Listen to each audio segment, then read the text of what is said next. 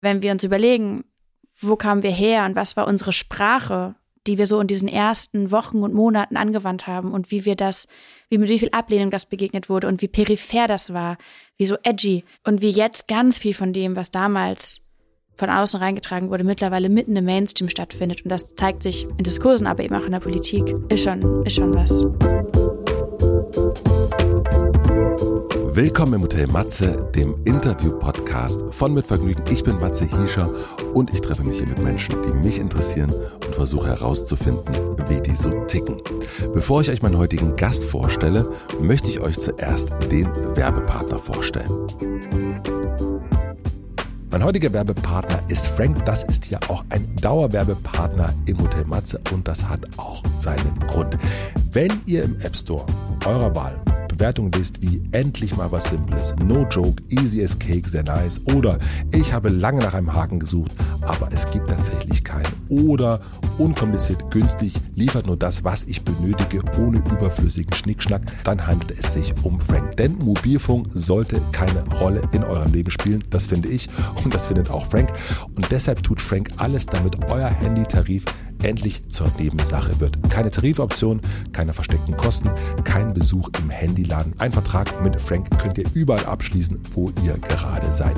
Mit dem Code Rote Matze bekommt ihr einen Gigabyte mehr Datenvolumen bei Vertragsabschluss. Das heißt, ihr bekommt 6 Gigabyte Datenvolumen im Monat. Das Ganze kostet 10 Euro pro Monat. Dabei gibt es keine Vertragslaufzeit und Frank ist monatlich kündbar. Und jetzt gibt es noch was Tolles. Ab dem 6.12.2022 wird bei Frank das monatliche Datenvolumen dauerhaft von 5 auf 7 Gigabyte angehoben. Den Link und den Code findet ihr wie immer auch in den Shownotes. Vielen Dank an meinen Werbepartner Frank für die Unterstützung. Und nun zu meinem heutigen Gast. Mein heutiger Gast ist Luisa Neubauer. Luisa Neubauer ist Aktivistin und Autorin. Vor vier Jahren, genauer am 16.12.2018, fanden die ersten Fridays for Future Demonstrationen statt, auch hier in Berlin. Luisa gehört zu den Initiatoren dieser Demonstration und dieser Bewegung und ist noch immer ihre Klassensprecherin. Zum Geburtstag von Fridays for Future haben wir hier im Hotel eingecheckt, was mich sehr, sehr freut. Wir sprechen zur Feier des Tages über die Anfänge von Fridays for Future und die Errungenschaften. Denn was diese Bewegung in vier Jahren erreicht hat, ist wirklich unglaublich, finde ich, und wird manchmal zwischen neuen und alten Katastrophen und auch Rückschlägen und Diskussionen übersehen. Wir sprechen über Luisas Rolle als öffentliche Person. Ich wollte von ihr wissen, ob sie sich nicht auch manchmal in ein anderes Leben träumt und wie sie auf sich selbst achtet. Wir sprechen über die allgegenwärtige Ohnmacht mit all den Krisen und was sie ihr dieser Ohnmacht entgegnet. Luisa erzählt dazu eine sehr rührende Geschichte von ihrer Oma Dagmar Rebensmar, mit der sie auch ein Buch geschrieben hat. Es geht um Hoffnung, um radikale Forderungen, um Naivität, um Zynismus und ganz, ganz viel mehr. Luisa kam kurzfristig mit der Matze vorbei. Wir hatten uns ein paar Tage vorher zufällig getroffen und das dann ausgemacht. Sie hat an diesem Tag noch ganz, ganz viele andere Termine an diesem besonderen Tag. Ich freue mich, dass sie trotzdem vorbeigekommen ist, sich Zeit genommen hat, auch wenn es ein bisschen kürzer ist als sonst. Hier ist ganz, ganz viel drin, ganz, ganz viele Zitate, die man sich mitschreiben kann. Ich bin gespannt, was ihr euch mitschreibt und wünsche euch viel Vergnügen im Hotel Matze mit Luisa Neubauer. Coolio. Für vier Jahre. Also Ah, auf eine Kerze haben wir es geschafft. Guck mal. Super. Das ist der erste beheizte Raum, den ich in Berlin seit sehr langer Zeit erlebt habe. Mir ist kurz vor warm. So schön. Ich Ja, glaube, soll, ich, soll ich ein schlechtes Gewissen haben? vielleicht heizen sogar meine Füße. Ach so. Hab ich gar nicht dran gedacht. Ich fand es eben nur süß. Einfach nur gut, dass es warm ist, ne? Ja. Hast du bei dir zu Hause warm? Es ist eisekalt. Hab jetzt gelesen, dass das ein Schimmelproblem geben kann. Ja, habe ich von Ilona Hartmann von Twitter gelernt. Hatte ich einfach gar nicht auf dem Schirm. Hatte den Schimmel nicht auf dem Schirm. Du hattest den Schimmel nicht auf dem Schirm. Ja, ich, Wie geht's dir denn? ich glaube ganz gut. Ja. Könntest du sagen, mir geht's richtig gut? Ähm, Also hast du das schon, also äh, vielleicht eine sehr direkte Ein Einstiegsfrage, aber nee, ich glaube, dafür ist der Dezember ein bisschen zu aufwendig als Monat. ja, Wenn das Jahr so unter der Last der Zahl der eigenen Tage so, so ein bisschen zuckt und ächzt und schmerzt und man denkt, oh, Leute, jetzt ist auch mal gut. Ähm, das heißt, und das fühle ich auch so, Das heißt, nö, ich würde bei einem Gut bleiben. Ähm, soll ich dir helfen mit der Flasche? Ich hab's. Du danke. hast. ist für mich immer eine, ähm, die kleinen Momente des feministischen Widerstandes finden ja dort statt, wo ich die Flaschen selbstständig öffne. Holla, die Waldfee. Aber das war ein, äh, es war ein Ding. Ähm, ich glaube, ich, vielleicht können da ähm, Menschen oder Frauen zu relaten nach so Trennungen oder wenn sich die Mütter scheiden lassen oder so und auf einmal so dieser Mann im Haus nicht mehr da ist und auf einmal so ein Marmeladenglas zu so einem, ne, zu so, einem, zu einer kleinen pulsierenden Problemzone wird und man dann rummacht und probiert und das Ding öffnet und ähm, das, ja. Ich weiß genau, was du meinst. Ich habe auch irgendwie das Gefühl, wenn mir jemand so ein Marmeladenglas hinhält, Mhm. dass es ein Akt von Männlichkeit ist, dass ich das jetzt verdammt nochmal aufkriegen Ja. muss. Und ich lebe da alles rein, was ich habe, weil ich mir, es wirkt, wäre richtig peinlich, wenn ich es nicht schaffen würde. Also da denke ich wirklich, also das ist, also Das ist eigentlich ein guter Check, ne? Ah. das Level an toxischer Männlichkeit in dir schaffst du das Marmeladenglas einfach als nicht, äh, nicht zu öffnen, weiterzugeben. Das wäre übrigens auch eine sehr lustige Challenge, wenn man Marmeladengläser ähm, an Männer geben würde, die sich gar nicht öffnen lassen. Was passiert dann? Holen sie irgendwann einen Hammer raus? Ja, das ist wirklich der toxische Männlichkeitstest. Ja, Aber richtig gut eigentlich. Ja. Richtig, richtig gut. Das, das, das kennst du das auch, dass man so, das, man öffnet es ja eigentlich auch mit dem Gesicht, das Glas. Das, was für ein schöner Tag, denn es ist heute nicht nur Freitag, sondern es ist auch noch der vierte Geburtstag Von Fridays for Future. Future. Komm, da stoßen wir drauf an. Wir Ich- ich drauf an. schenke dir ein bisschen stilles Wasser ein. Ja, komm, wir machen mal, wir drehen mal richtig durch. Ja, ja. Wir haben auch eine Kerze an. ja, auch das natürlich ist ein, ist ein Signal wegen dem Ressourceneffekt. Eine nur. Cheerio. Cheerio. Happy Birthday. Danke. Vor vier Jahren, was war da genau? Also, dass du auch wirklich weißt, das ist Boah, jetzt, kannst du Jede das? einzelne Sekunde von diesem Tag kann ich dir sagen. Weil das sich so eingebrannt hat. Diese, ähm, gut, dass du fragst, Matze. Gut. Ähm, nein, man muss sich das vorstellen, das war, oh, das war magisch. Wir haben gesagt, wir wollen was machen. Aber man muss sich vorstellen, vor vier Jahren und einer Woche war ich noch auf der Klimakonferenz in Katowice und habe da mit Greta gestreikt. Das war eigentlich mein erster Klimastreik. Wir waren zu zweit. Klimakonferenz. Niemand, also kaum jemand kennt Greta. Du und Greta, ihr wart, ihr wart die einzigen, die. Genau, das war kein Konzept und Leute kannten zwar irgendwie Greta und zu dem Zeitpunkt hatten schon Schulkinder in Australien zum Beispiel gestreikt und so, aber sie war eigentlich so the girl with the sign und wir standen da außerhalb von der UN-Konferenz und es war eisig kalt und ich weiß noch, da war so eine Plane, wo alle Weltkarten drauf sind und Greta hat ein extrem, ich weiß nicht, vielleicht ein fotografisches Gedächtnis, auf jeden Fall konnte sie alle alle ähm, Weltka äh, alle Länderflaggen der ähm, dem Land zuordnen und wir standen da und haben daraus ein Spiel gemacht und so. Und dann bin ich da weg und wir haben uns irgendwie gefunden in Deutschland. Wir waren eine WhatsApp-Gruppe und wir haben gesagt, wir wollen hier irgendwas machen. Und dann hatten wir vier Tage ungefähr Zeit, ähm, in Deutschland irgendwie diese Klimastreiks zu organisieren. Und ich war praktisch für Berlin verantwortlich, hatte aber noch nie irgendwas gemacht, noch nie eine eigene Demo, noch, noch keine, ich kannte gar nichts, ich wusste auch nicht, wie irgendwas funktioniert. Wie meldet man eine Demo an? Das lernt man nirgendwo. Sind Steckdosen da vor dem Bundestag im Boden für eine Musikbox? Sowas weiß man überhaupt nicht. Und die große Frage von allem, was macht man, wenn niemand kommt? Katastrophe, wie peinlich. Das waren damals so meine Sorgen. Ich dachte, das kann doch nicht, nee und überhaupt. Und dann über, und ich habe auch nicht in Berlin gewohnt. Das heißt, ich war auch gar nicht, ich kannte, konnte jetzt nicht sagen, ich gehe mal mit meinen Freunden da irgendwie hin. Da war niemand. Das heißt, ich habe dann irgendwie Verbände angeschrieben und Organisationen und dann habe ich so ganz liebe E-Mails geschrieben, so, hallo, ich bin Luisa, wir haben da eine neue Idee, es heißt Fridays for Future und das funktioniert so und dann habe ich das so geschrieben und dann habe ich gesagt, noch so darunter geschrieben, wir glauben, es könnte ganz schön gut werden. Mhm. Liebe Grüße, meldet euch gerne auch telefonisch. Und dann kam die Rückmeldung davon, wie gesagt, liebe Luisa, danke dir für die liebe Nachricht. Wir sind schon mit der Jahresplanung durch, aber melde dich gerne im Februar. Und ich so, Leute, das ist, das ist was Großes gerade. Da kann was, da kann was draus werden. Wir können doch jetzt nicht wegen irgendeiner Jahresplanung irgendwie so. Und dann haben wir gedacht, okay, dann, dann müssen wir es irgendwie selbst machen. Und dann bin ich morgens los, von Göttingen aus, 5 Uhr Zug oder so nach Berlin. Und Am heutigen an. Tag Vor vier, vier Jahren. Jahren. Das ja. war dann für dich der, also für dich ist nicht der Tag, ich fange an, das zu organisieren, sondern der erste Streik. Der erste Streik, genau davor. Das war alles krass und hektisch und ich habe in meiner WG in Göttingen wir Schilder gemalt und so. Und dann bin ich morgens los und ich hatte noch den Luis angerufen, der mit mir in, ähm, der ist in Berlin ganz viel Klimastreiks gemacht und hat er gesagt, oh, äh, komm rum. Mhm. Er hat dann so einen großen Baum mitgebracht aus Pappe, so so so ein Ökozeichen. Ähm, und dann, ja, dann standen wir da vom Bundestag und dann war da so ein Taz-Redakteur dabei, der wollte den Tag so mit uns begleiten. Den hattet ihr vorher angeschrieben? Der hat uns angeschrieben, wir hatten eine Pressemitteilung verschickt, das hatten wir schon so gemacht. Und dann standen wir da, es war so zehn Minuten bevor es losgeht. Und der notiert sich so auf seinem kleinen Block, so murmelnd, zehn Minuten bis Streikbeginn.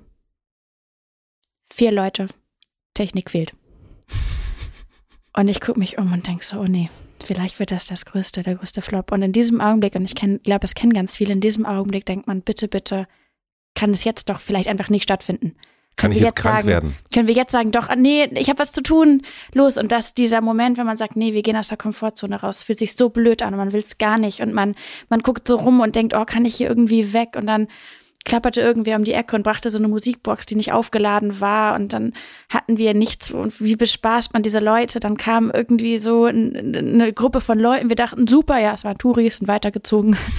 Und wir standen da, das war so grau und so verzweifelt. Und das war wirklich das Gegenteil von dem, was ich dachte, wie so Revolution aussieht. Ähm, ja, und äh, dann irgendwann kamen dann doch die Leute und dann kamen die Kinder und die zogen dann dahin und hatten ihre Freunde mitgebracht und ihre Schilder und wir hatten keine Musik und es war furchtbar kalt, aber da haben wir irgendwie da so rumgehüpft und die Schilder gemacht und Reden gehalten und gibt's so ein Video, das hat man irgendwie auf Facebook geteilt, da sage ich, Leute, heute streiken wir in 14 Orten und in einem Monat können wir in 40 Orten sein.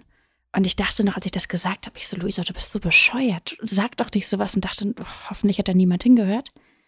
Und genau einen Monat später waren wir nicht in 40 Orten, sondern in 50 Orten. Toll. Ja. Bist du stolz? Ähm, Stolz ist nicht so mein Wort. Ich bin meiner Großmutter, die mit Stolz so wenig anfangen kann.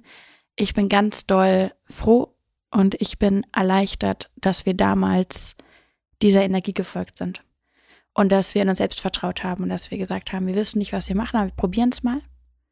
Und Energie heißt irgendwie spüren, da ist Diesen- was. diesen politischen Moment, da war was und da wollte was entfacht werden. Da waren so viele junge Leute, die gesagt haben, oh, wir wollen irgendwie hörbar werden. Und man muss sich vorstellen, zu dem Zeitpunkt, es gab nicht, heute finden wir das normal, damals, es gab nicht sowas wie so eine, eine, eine Klimabewegung, die wir alle aus der Presse kennen. Es gab nicht sowas wie eine Stimme von jungen Menschen einfach in Talkshows. Es gab nicht ein reguläres, das ist die außerparlamentarische Opposition und das ist das Parlament und die interagieren. Das war alles ganz neu. Es gab diese Rollen nicht. Es gab nicht eine Klimaaktivistin wie mich in dem Sinne. Es gab auch schon Aktivismus davor und es gab auch schon Bewegung davor. Aber die Art und Weise, die Öffentlichkeit, das Direkte, das Junge, das ähm, Selbstorganisierte, das war ganz, das, das hatte man, das gab es noch nicht so richtig als Konzept. Das mussten wir alles erstmal überhaupt in die Welt setzen, damit Menschen dann verstehen können, wer wir sind und vielleicht dann entscheiden können, ich will da mitmachen. Das braucht ganz schön, das braucht irgendwie schon eine große Kraft und eine große, ja, ähm, sagen, einen, einen großen Haufen an fursches Vertrauen. Und das haben wir damals gemacht. Und das heißt, ich kann jetzt zurückgucken und die Klimakrise eskaliert und es ist schlimmer denn je. Aber ich weiß auch, wir haben in diesen vier Jahren alles gemacht, was wir hätten tun können. Und das ist so ein privilegiertes Gefühl.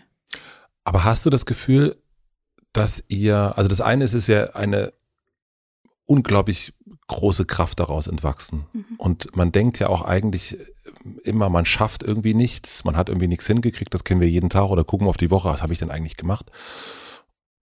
Und das ist ja hier nicht von der Hand zu weisen, da, wie viel da passiert ist. Mm, Hast du das Gefühl, dass ihr aber auch in der Welt was verändert habt? Also wirklich von dem, was ihr erreichen wollt, an Zielen? Also ihr habt ja ein einziges Ziel im Grunde, 1,5 Grad. Ähm, wenn das so würde Das ist ja mal genau so, das, das das Antiziel, das wollen wir ja nicht erreichen, weil wir wollen die Grenze Ja, einhalten, die stimmt. 1,5 Grad Grenze Ja, einhalten. gut, ja, gut, gut, gut, danke nochmal, danke nochmal, danke nochmal. Ja, danke nochmal. Huf, äh, wird's mir gleich ein bisschen warm. Ähm, hast du das Gefühl, dass ihr dem näher gekommen seid, eurem Ziel? Ähm, Naja, zu einem sagen wir Regierung weltweit und wir können uns natürlich jetzt hier vor allem auf die deutsche und vielleicht noch auf die europäische Regierung beziehen. Wir sagen, es geht darum, einen Beitrag zu leisten, der gerecht ist, um diesem, dieser 1,5 Grad Grenze gerecht zu werden. Also alle müssen, niemand muss alles tun, aber alle müssen etwas machen.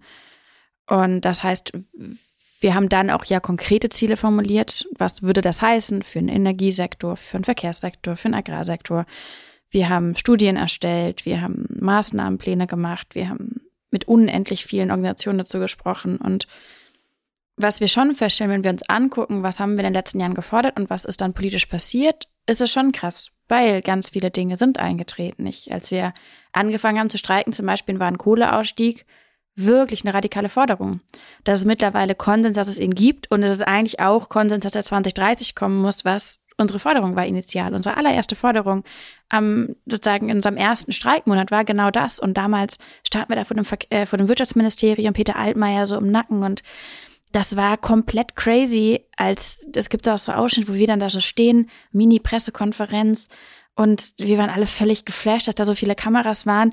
Und wir haben dann auch wieder heraus aus so einem Impuls gesagt, ein Kohleausstieg nach 2030 ist für uns nicht verhandelbar. Und alle haben gesagt, nein, das haben die nicht gesagt. Und es war komplett crazy. Und natürlich ist das jetzt der Fall. Und jetzt kann auch eine sehr mittelmäßig ökologisch begeisterte Regierung feststellen, dass ne, wir wollen das eigentlich im Koalitionsvertrag aufnehmen.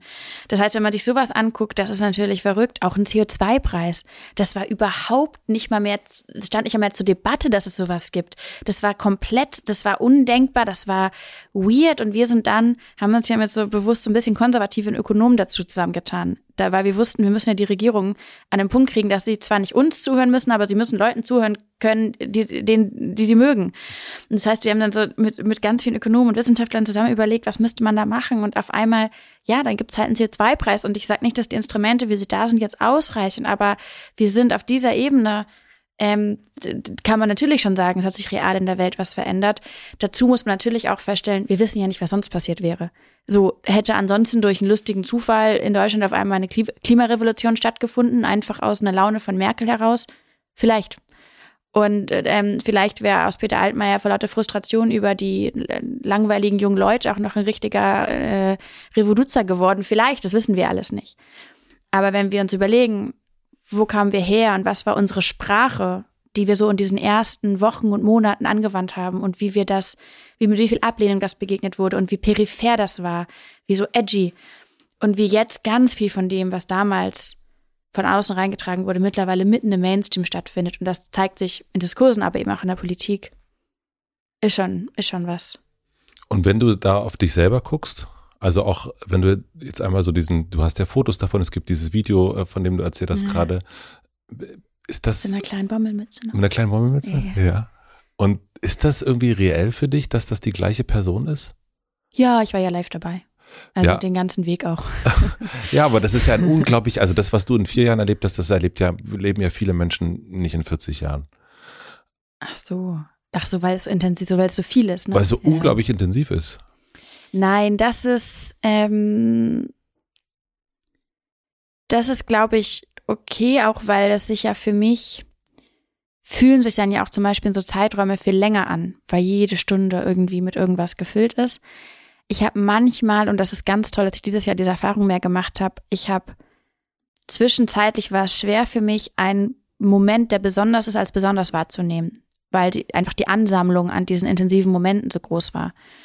Und ich weiß noch, ich war ähm, mit zwei Kumpels von mir im, im Sommer, ganz kurz bevor ich irgendwie weg aus Berlin gefahren bin, da war ich bei einem Coldplay-Konzert im Olympiastadion. Ja, ich auch. Die hatten mich, ah ja, und die hatten so nachmittags angerufen, sind Musiker und meinten, ey Luisa, ähm, wir wollen uns dann nochmal sehen, wir können dich auf die Gästeliste schreiben, komm doch rum. Das hat Coldplay dir geschrieben? Nicht ganz. Die zwei Kumpels von mir, die mit denen arbeiten. Ach so. Und ich so, ah ja, ist klar. Und dann hatte ich aber noch so viele Termine und dann war ich ein bisschen spät dran und dann stand ich da und ich war irgendwie verspätet und ich hatte irgendwie noch meine Sachen irgendwie so rumorganisieren müssen und ich hatte noch einen Call und ich war noch irgendwie so halb in, in so einem Zoom-Raum drin, als ich da so ankam. Und auf einmal laufe ich in dieses Stadion rein und sehe diese Masse und ich war noch nie im Olympiastadion bis dahin. Das heißt, ich, ich sehe dann da auf einmal dieses Stadion und die Leute und, und diese Musik und das ist ja ein ganz intensives Gefühl da, dieses gefüllte Stadion, dann diese Musik von Coldplay und ich dachte, ach krass, das ist ein richtig besonderer Moment und Leute haben hier hingefiebert, herzukommen, wochenlang zurecht, weil es auch was ganz Besonderes ist. Und ich bin wie, als würde ich zum Bäcker gehen, in dieses Stadion rein. Und da dachte ich so, oh, es ist auch schön, wenn man Dinge als sozusagen, wenn man die Besonderheit der, der Dinge irgendwie für sich genommen zu schätzen kann, auch wenn sie umstellt sind mit so vielen anderen Sachen. Und das mhm. hat sich Gott sei Dank jetzt ein bisschen verändert. Und es gibt, ähm, ja, das heißt, ein bisschen umständlich erklärt, aber macht das Sinn? Das macht total Sinn. Ja, okay. ja, natürlich. Man, man, geht so von einer Sache zur nächsten. Und ähm, ich glaube aber auch selbst, mm, ich glaube, es geht ganz vielen Menschen so, gar nicht nur unbedingt Menschen, wo der Terminkalender so voll mhm. ist. Ich glaube, es ist diese Wahrnehmung dessen, dass das jetzt ein besonderer Moment ist. Ja, und dann flirrt man ja auch ewig noch in so Parallelwelten rum. Dann ist das, das Handy immer an und man ist eigentlich auch noch auf drei anderen Plattformen und in ja. drei anderen Gesprächen, während man hier im Moment ist. Und ja. dann rauscht alles so übereinander her und dann hat man das Gefühl, auch man kann ja viel mehr gleichzeitig machen, als man eigentlich gleichzeitig machen kann. Das stimmt ja in der Regel nicht und dann führt dir das eine zum anderen. Wenn man nicht ganz präsent ist, dann sind auch die Gedankengänge nicht so tief. Dann fühlt sich auch, dann gibt man auch in einem Moment weniger die Chance, zu einem, zu einem Ursprung von etwas Neuem zu werden, weil man eigentlich nicht so richtig da ist und sich der Sache nicht so richtig den Raum gibt, den man bräuchte und sich auch nicht so richtig zwingt, nochmal drei Ecken weiterzudenken. Und dann ne, verschwimmt, verschwimmt nochmal viel mehr. Oder drei Ecken weiter zu fühlen. Ja. Vor allen Dingen, natürlich. oder? Das ist ja das, das, was in so einem Konzertmoment dann auch vor allen Dingen nochmal richtig ja. passiert. Ja, vielleicht, ähm, es, ich merke gerade, dass es noch in meinem Hinterkopf rumschwirrt, weil du hast gefragt, eine Sachen, die man in der Welt verändern kann. Mhm. Vier Jahren. Ein Moment, der ähm, mich in den letzten äh, vier Jahren in dieser Fridays for Future Phase ganz, ganz viel ähm, oder sehr doll berührt hat, war ein Moment bei der Klimakonferenz in, in Glasgow. Das war 2021. Und da habe ich mit dem deutschen Chefverhandler gesprochen, der sozusagen für die deutsche Delegation das Abschlusskommuniqué verhandelt hat. Und der kam irgendwo zu mir und meinte, dass er alleine von der Verhandlungs- oder von der Kompromissbereitschaft der Verhandler im Raum und Verhandlerinnen im Raum ablesen kann, wie präsent die Klimabewegung in den jeweiligen Ländern sind. Weil er sagt, wer hier ankommt und den Druck im Nacken hat von zu Hause, wo Leute auf der Straße stehen oder in, in den Institutionen, wo es eine öffentliche Meinung gibt, wo es einen öffentlichen Diskurs gibt, die kommen mit einer ganz anderen Energie in diese internationalen Räume rein und wollen verhandeln und sagen, Leute, wir müssen hier was liefern, ich muss irgendwas nach Hause bringen. Und die Orte, wo das eben nicht da ist, die jetzt sagen, die, die kommen auch mit so einer, ach, warum mache ich das überhaupt hier Einstellung an oder kommen dann vielleicht auch überhaupt gar nicht als große Delegation da überhaupt an und, und bringen weniger mit, was sie dann auch bereit sind zu geben. Und das hat mich so, das, sozusagen, das ist ja auch ein bisschen, worauf wir abziehen, aber es war schon sehr beeindruckend, das so direkt zu hören. Und das war jetzt nicht aus einem, das sagen, es war jetzt kein Feelgood-Gespräch oder sowas. Ähm, und ich glaube, ich weiß nicht, ob Menschen das immer so im Hinterkopf haben, dass das so eine Auswirkung hat, dass natürlich, ne, die, die Regierung dieser Länder, die kriegen in den, in ihren Briefings, die kriegen ja das mit, die, die verstehen das schon, was da abgeht und ob es eine Stimmung gibt oder nicht. Findest du es dann gut, so eine Art, keine Ahnung, kalter Wind im Nacken zu sein? Oder, oder was wäre dann das, das richtige Bild dafür? Ach, alles. Ich glaube, das ist, Gott sei Dank ist ja ein bisschen vielfältig und auch vielfältiger geworden, was wir als klimabewegte Zivilgesellschaft sein können. Und das ist alles braucht von seinen ganz, ganz ähm, ähm, sozusagen drastischen Stimmen und es braucht auch mehr die, die einladenden Stimmen, es braucht die PragmatikerInnen und die Radikales und all das. Ähm, ich finde es, ähm, naja, ich finde es fundamental für Demokratien, dass es sowas gibt wie ein zivilgesellschaftliches Korrektiv, was sagt, ja. Leute, ihr kommt hier vom Kurs ab, das sind die Klimaversprechen, die ihr gegeben habt, das müssen wir machen. Das brauchen wir, damit die Menschen hier auch sicher sind und hier gesund sein können und frei und all das. Damit unser Verfassungsgericht hier nicht wieder verklagt, äh, nicht, nicht wieder irgendwelche Urteile sprechen muss. Und dieses Korrektiv im besten Falle ist es so stark wie möglich in jeder Form. Und wir sehen das auch, wenn wir uns in der Welt umgucken, was passiert, wenn es das eben nicht geben kann, zum Beispiel, weil Regierungen das nicht zulassen oder wenn es das nicht gibt, weil Gesellschaften da gerade nicht sind. Das schwächt alles und alle. Du hast als ihr vor vier Jahren gestartet seid, gedacht, das Ganze ist in drei Monaten durch. Ja. Ähm, naja. Uh, ja. ja, fast. Wir fast. sind ein bisschen im Zeitplan hinterher. Was denkst du jetzt? Ähm, naja, jetzt denke ich, wir haben noch drei Jahre mit dieser Regierung. Und dann ähm, weiß Gott, was dann für eine Regierung kommt. Wir können jetzt nicht mehr irgendwie annehmen, ja gut, dann wählen wir jetzt mal eine andere Regierung und dann macht die mehr Klimaschutz. Es wird nicht, es wird nicht ökologischer in der Regierung als das, was wir jetzt haben. Davon können wir ausgehen. Und wir sehen auch, was die Töne sind, die Friedrich Merz gerade anschlägt. Also können wir uns ausmalen, was passiert, sollte zum Beispiel in er oder seine Partei wieder in die Regierung kommen. Und das ist gar nicht so unwahrscheinlich, weil es ja, ne, es gibt eine Tendenz zu, ähm, ne, dass Opposition einfach sehr, sehr davon gewinnen, ähm, Opposition zu sein vor Wahlen.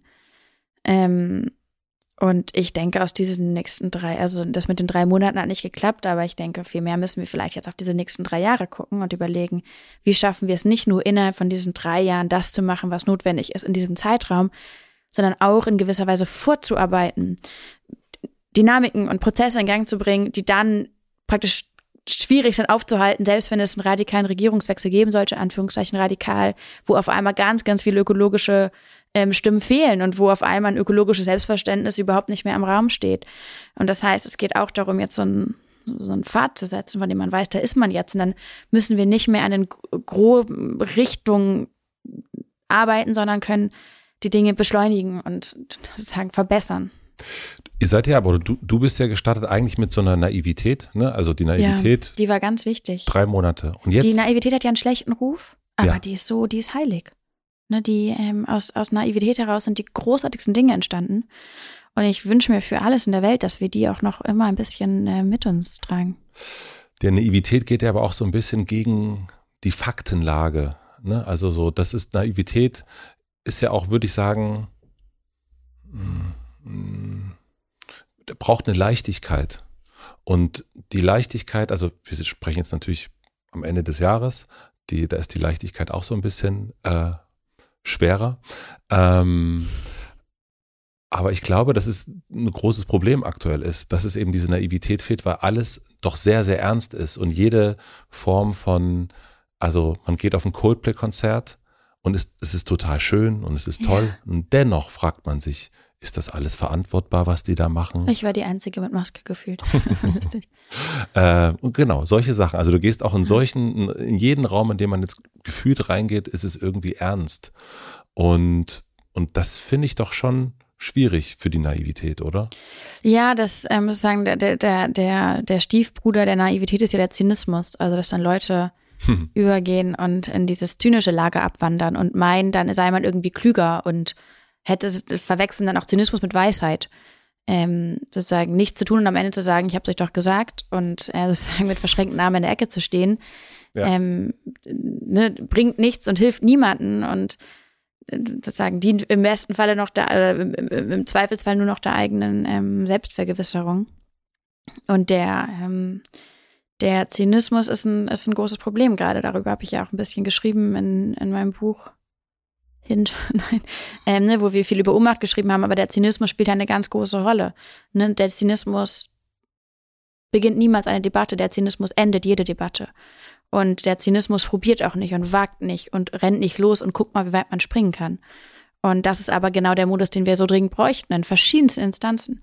Und als wir angefangen haben mit ähm, Fridays for Future, da gab's eine unendlich große Fraktion von Leuten in diesem Land, die gesagt haben, ach, wir haben es schon alles probiert. Die Regierung will sich nicht verändern. Das ist die Krokos, Merkel, die haben durch, die wollen nicht mehr. Da geht nicht mehr mit Klima, da haben wir doch alle schon gemacht. Würdest du das als zynisch bezeichnen? Naja, das war, ja, natürlich, es war zynisch, es glaube ich, war auch eine notwendige Erzählung, die man sich erzählen musste, um einzuerkennen, wie wenig erreicht wurde in der Zeit. Und das war einfach auch hart und es fehlte etwas offensichtlich. Und hätten wir auf die gehört, was wäre denn dann los gewesen? Und wir haben in dem Augenblick gesagt, naja, und das ist, wo es naiv ist, war jetzt nicht wissenschaftlich naiv. Es war auch, sozusagen, es war jetzt nicht irgendwie Sachen in Sachen Klimakrise naiv, aber es war natürlich gesellschaftspolitisch total naiv, weil wir dachten, wir gehen auf die Straße, wir sagen, Leute, hier ist ein Problem, aber es gibt eine Lösung. Das Problem ist, eure Klimaziele werden nicht eingehalten. Eine Lösung wäre der Kohleausstieg. Dann macht doch. Und es gibt auch die Konzepte, wie man gerecht aus der Kohle aussteigen kann und schnell und so weiter und so fort. Und wir bringen das mal zusammen. Und wir haben uns nicht so aufhalten lassen von all dem, was man dazwischen gestellt hatte, um das Ganze irgendwie zu verkomplizieren, warum das jetzt doch nicht da nicht geht. Wir haben gesagt, nein, Leute, das ist eigentlich so und so und jetzt, wie wär's? Und in, in gewisser Weise ist ähm, diese, diese Naivität oder diese Art von Leichtigkeit, die du beschreibst, dann auch ein Schlüsselelement, wenn es darum geht, das Offensichtliche wieder als das Offensichtliche zu, behalten, zu behandeln. Es gibt, ähm, Caroline Imke hat in einem, in einem Essay letztens äh, Jan-Philipp Remsmar zitiert, ein langer Punkt, und der hat mal über die Verrätselung der Welt gesprochen. Also, dass sehr, sehr klare und einfache Zusammenhänge verrätselt werden, damit sozusagen im, im, im Zentrum von allem die Enträtselung dessen steht und weniger einfach die, sozusagen die Lösung von einem Problem. Und Klima ist ein sehr gutes Beispiel dafür, glaube ich. Er hat es in einem anderen Kontext benutzt, aber im, im Klima sehen wir, eigentlich ist der Sachverhalt relativ einfach. Und nicht jede Lösung ist einfach, aber dass wir handeln müssen, ist, ist sehr klar. Und dass wir schnell handeln müssen, ist klar. Und dass es noch viel schlimmer wird, wenn man noch länger wartet, ist auch klar. Und dass wir alle Mehrheiten haben, die man braucht, ist eigentlich klar. Und dass man ähm, loslegen kann und muss und sollte, ist auch alles klar. Und all das steht sozusagen, das ist ja eigentlich offensichtlich. Und trotzdem wird ja weiter ähm, lamentiert. Und trotzdem wird noch eine Runde geschlagen und holt jemand die Argumente von 2003 raus und dann redet man noch mal, dann kommt jemand und sagt, aber die Kinder haben doch auch mal Plastik oder und dann ne, wird weiter fair und enträtselt, ähm, um, um bloß nicht das, was ähm, das, was im Kern von allem steht, anzugehen. Was würdest du sagen in einem Satz, was ist der Kern von allem? Hm. Du kannst auch drei Sätze nutzen. Das, das nee, ich finde das so. jetzt eigentlich eine gute, einen guten Anspruch. Ähm, es steht alles auf dem Spiel und wir können noch fast alles gewinnen. Komma. Aber nicht mehr lange. Wir machen eine klitzekleine Pause für die Werbepartner der Folge. Mein heutiger Werbepartner ist Treedom und das passt hier sehr, sehr gut rein.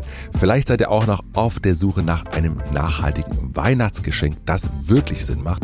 Wie wäre es mit einem Baum von Treedom? Der macht nicht nur den Beschenkten, sondern auch unserem Planeten eine Freude. Und das funktioniert so. Treedom pflanzt in der ganzen Welt Bäume, aber nicht einfach irgendwo, sondern dort, wo sie wirklich gebraucht werden. Jeder Baum wird von einem kleinen Bauern oder einer kleinen Bäuerin zur Verfügung gestellt, die von den Vorteilen des Baumes dann auch profitieren. Denn was heute noch ein kleines Pflänzchen ist, wird in wenigen Jahren zu einem großen Baum, der Früchte tragen, Schatten spenden, Tiere ein Zuhause bieten, CO2 speichern und Communities im globalen Süden Ernährungssicherheit und wirtschaftliche Vorteile bringt. Auch als Last-Minute-Geschenk ist ein Baum von Treedom natürlich perfekt.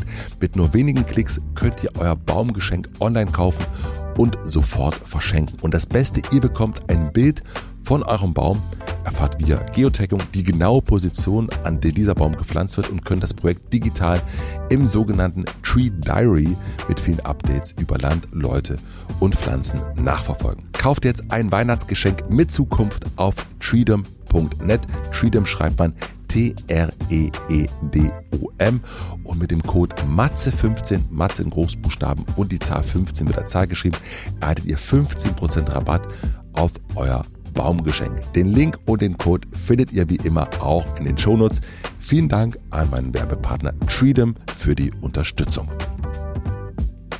Mein heutiger Werbepartner ist Reebok. Egal welche Vorsätze man sich zum neuen Jahr für seine Fitness machen will, Reebok ist die Marke für Fitness für alle, egal ob ihr euer persönliches Bestziel toppen wollt oder einfach noch mehr bewegen möchtet. Mir persönlich geht es gar nicht mehr um Bestziele, das hatte ich vor ein paar Jahren noch. Mir geht es vor allen Dingen darum, dass ich wirklich jeden Tag Sport mache und dass ich möglichst vielseitig Sport mache. Ich laufe, ich gehe schwimmen, ich mache Yoga, ich boxe und versuche wirklich mich jeden Tag zu bewegen und dazu braucht man natürlich eine Marke, die zu all den Sachen passt. Reebok hat nicht nur vielseitige Fitnessschuhe, die euch im Fitnessstudio beim Crosstraining oder beim Laufen begleiten können, auch die Reebok Bekleidung begleitet und begleitet euch bei jedem Workout und macht durch inklusive Größen Sport noch zugänglicher, denn Bewegung ist für alle da. Schaut einfach mal auf der Webseite vorbei und startet mit Reebok zusammen fit ins neue Jahr. Den Link findet ihr wie immer auch in den Shownotes. Vielen Dank an meinen Werbepartner Reebok für die Unterstützung.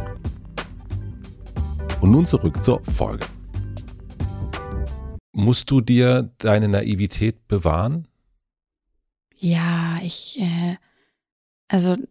Also merkst du, dass die so schwindet und auch, ich meine, wenn Menschen wie du, du erlebst ja auch, also auf der einen Seite gibt es irgendwie diese vier Jahre, wo man sagen, wo, wo andere sagen würden, da sind wir stolz drauf mhm. ähm, und wo viel erreicht worden ist und auf der anderen Seite ja, aber auch nicht. ähm, ja. Und das kann ja auch, also dieses ist, glaube ich, eine unglaubliche, also so eine, das stelle ich mir krass schwierig vor, zu wissen, guck mal, das sind wir, wir sind weltweit, wir sind Hunderttausende, Millionen, äh, wir haben ganz viel gemacht und gleichzeitig sind wir noch nicht, haben wir noch nicht die, vielleicht die entscheidenden Schritte gemacht. Ich habe das so ein bisschen, vielleicht noch an den Einwurf gedacht bei deiner Oma, über die du ja schreibst oder ihr zusammengeschrieben habt, äh, dass sie sozusagen geboren ist mit einem Krieg in Europa mhm. und jetzt im Alter wieder Krieg ja. ist. Und man fragt sich so, ja, okay, also, also, hä? Was, was, ist irgendwas dazwischen passiert? Und man so ein bisschen, ja. Ja, mh, mm, zwei Gedanken dazu. Mhm.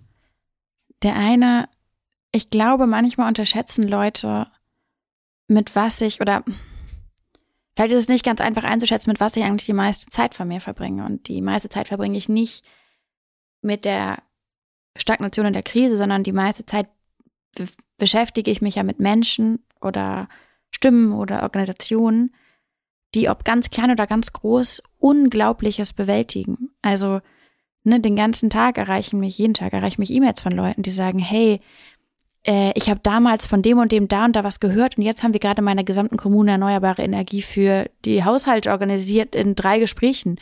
Oder mir schreiben ReligionslehrerInnen, die sagen, wir machen jetzt unseren Religionsunterricht als Teil von Schöpfung und so weiter und so fort. Haben wir jetzt hier, machen wir jetzt Klima und schicken mir ihr neues Lehrbuch, in dem auf einmal irgendwie ein Teil von einer Rede von mir steht. Oder ich spreche mit ähm, Kindergärten, wo die Kinder jetzt Klimastreik spielen oder Krankenhäuser, wo sich ähm, Pflegepersonal organisiert und sagt, hey, das ist doch alles voll unser Thema. Wir sind diejenigen, die die kranken Leute hier haben, wenn die nächste Hitzewelle kommt. Das muss doch unser Ding sein. Und wir sind Health for Future. Ich treffe Leute, die mich ansprechen und sagen, wir haben Schornstein Vega for Future gegründet, weil Schornstein wird es nicht mehr so lange geben, aber Leute vertrauen uns und wir können doch zu den Leuten gehen und sagen, hey, so geht eine energetische Sanierung. Und ich, ich spreche mit Menschen wie Hilda, einer Aktivistin aus Uganda, die sagt, sie hat diesen weißen, die hat diese weißen Mädchen in Europa gesehen, auf Facebook mit den Schildern in der Hand und wollte auch was machen, aber wusste, ich kann das nicht so machen und hat große Bildungsprojekte in Uganda losgetreten. Und das ist, was ich überall sehe, was mich überall begleitet. Leute, die in den unwahrscheinlichsten Momenten Lösungen finden für große Probleme und dann losziehen. Mhm. Und das heißt, ich wäre, glaube ich, wenn wir so eine Hoffnungshierarchie aufmachen würden, die letzte, die sagen würde, ich sehe keinen Grund mehr für Hoffnung, weil ich mich jeden Tag damit beschäftige. Und wie gesagt, das ist nicht immer. Weil jeden Tag die Hoffnung in irgendeiner Form zu dir kommt. Ja, und weil, weil Menschen sagen, uns doch in jeder Sekunde beweisen, dass die Dinge veränderbar sind und dass es besser werden kann. Und das ist nicht immer sozusagen der eine große, der eine große Moment. Und vielleicht überschätzen wir auch da, wie Wandel funktioniert. Das ist nicht ein lauter Knall und dann ist alles da, sondern das sind, das sind diese, diese kleinen Schritte oftmals, wenn da niemand hinguckt. Man muss sich das auch vorstellen, ne, Leute denken bei Fridays for Future, glaube ich, an diese großen Demos. Diese großen Demos gibt es, weil davor hunderttausendfach an Frühstückstischen in Deutschland Leute gestritten haben und diskutiert haben. Da hat niemand hingeguckt, da war keine Kameras. Aber das musste alles passieren, damit am Ende irgendwo so ein Foto entsteht. Und der, der, der Frühstückstischteil, das ist eigentlich da, wo, wo sich was bewegt, weil dann gehen die Eltern zur Arbeit und denken sich, ui, vielleicht muss ich auch mal was machen. Was mache ich hier in meiner Firma eigentlich? Oder wo verbringe ich eigentlich meinen Arbeitstag? Oder was mache ich eigentlich mit meinen Kindern? Wie gehe ich eigentlich dieses ganze Thema an? Und die Kinder gehen in die Schule und die fragen danach, Leute, was tun wir denn eigentlich hier? Wie werden wir vorbereitet für die Zukunft? Was ist unser Beitrag?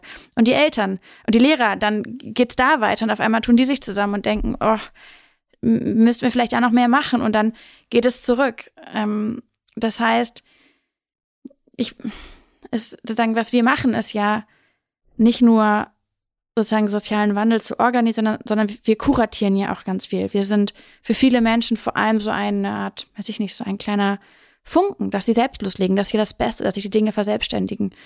Und das heißt, sozusagen in jedem, in jedem Aspekt meines Alltages und meiner Arbeit sozusagen sehe ich, wie weit Leute kommen können und dass der zuversichtliche und ähm, mutige und manchmal auch ein bisschen durchgeknallte Blick auf die Welt so eine Kraft hat. Und das heißt, ich muss gar nicht so hart für meine Naivität kämpfen, die ist, okay. die wird ganz gut genährt. Und das zweite? Der zweite Gedanke. Ähm, ja, du hast von meiner Großmutter gesprochen und wir haben ja ein Buch geschrieben, das heißt Gegen die Ohnmacht. Und das war kein leichtes Jahr, um gegen die Ohnmacht zu schreiben. Du hast es schon erwähnt. Auf einmal stand ich mit ihr in dieser Friedensdemo in Hamburg. Und es war irgendwie cool. Wir hatten das erste Mal in der Hamburger Geschichte die Schulbehörde dazu bekommen, dass die Kinder nicht in die Schule gehen müssen den Tag. Weil wir gesagt haben, Friedensdemo, das muss sein. Dafür muss niemand mit der Schulleitung kämpfen sollen. Für den Klimastreik, fair enough. Das war März, glaube ich. Genau, ja. Anfang, Anfang März. Und da standen wir da in Hamburg und das war irre. Da waren so viele junge Leute, bei denen ich denken würde, die waren wahrscheinlich noch nie auf einer Demo. Die wussten gar nicht genau, wie geht sowas. Und wir haben dir das gezeigt. Das ist auch so demokratisch und oh, naja. Und dann standen wir da, aber ich war eben auch ganz traurig, weil ich dachte, fuck, jetzt stehe ich hier mit meiner 89 Jahre alten Großmutter. Sie hatte an einem Tag davor Geburtstag gehabt und wir dachten, ich dachte irgendwie, das ist, das ist irgendwie alles bescheuert und das halt, und in diesem Jahr, das war, glaube ich, für sehr viele Menschen ein schweres Jahr und das war auch für so ein Buch ein schweres Jahr. Und das heißt, zwischendrin habe ich mich auch gefragt, was machen wir hier eigentlich? Wie kann ich in diesem Jahr gegen die Ohnmacht schreiben, aber vor allem auch mit meiner Großmutter, die an so vielen Stellen schon so resigniert war, gegen die Ohnmacht schreiben. Und dann kam das Buch raus und meine Großmutter hatte ganz sie war sehr beklommen damit, weil sie auch nicht wusste, oh, wieso soll ich jetzt diese Sachen sagen, bin ich wichtig genug, wollen das heute überhaupt lesen, wer bin ich überhaupt? Und so und sie war sehr, oh, sie war sehr angespannt. Und dann hatten wir eine Premiere in Hamburg zusammen.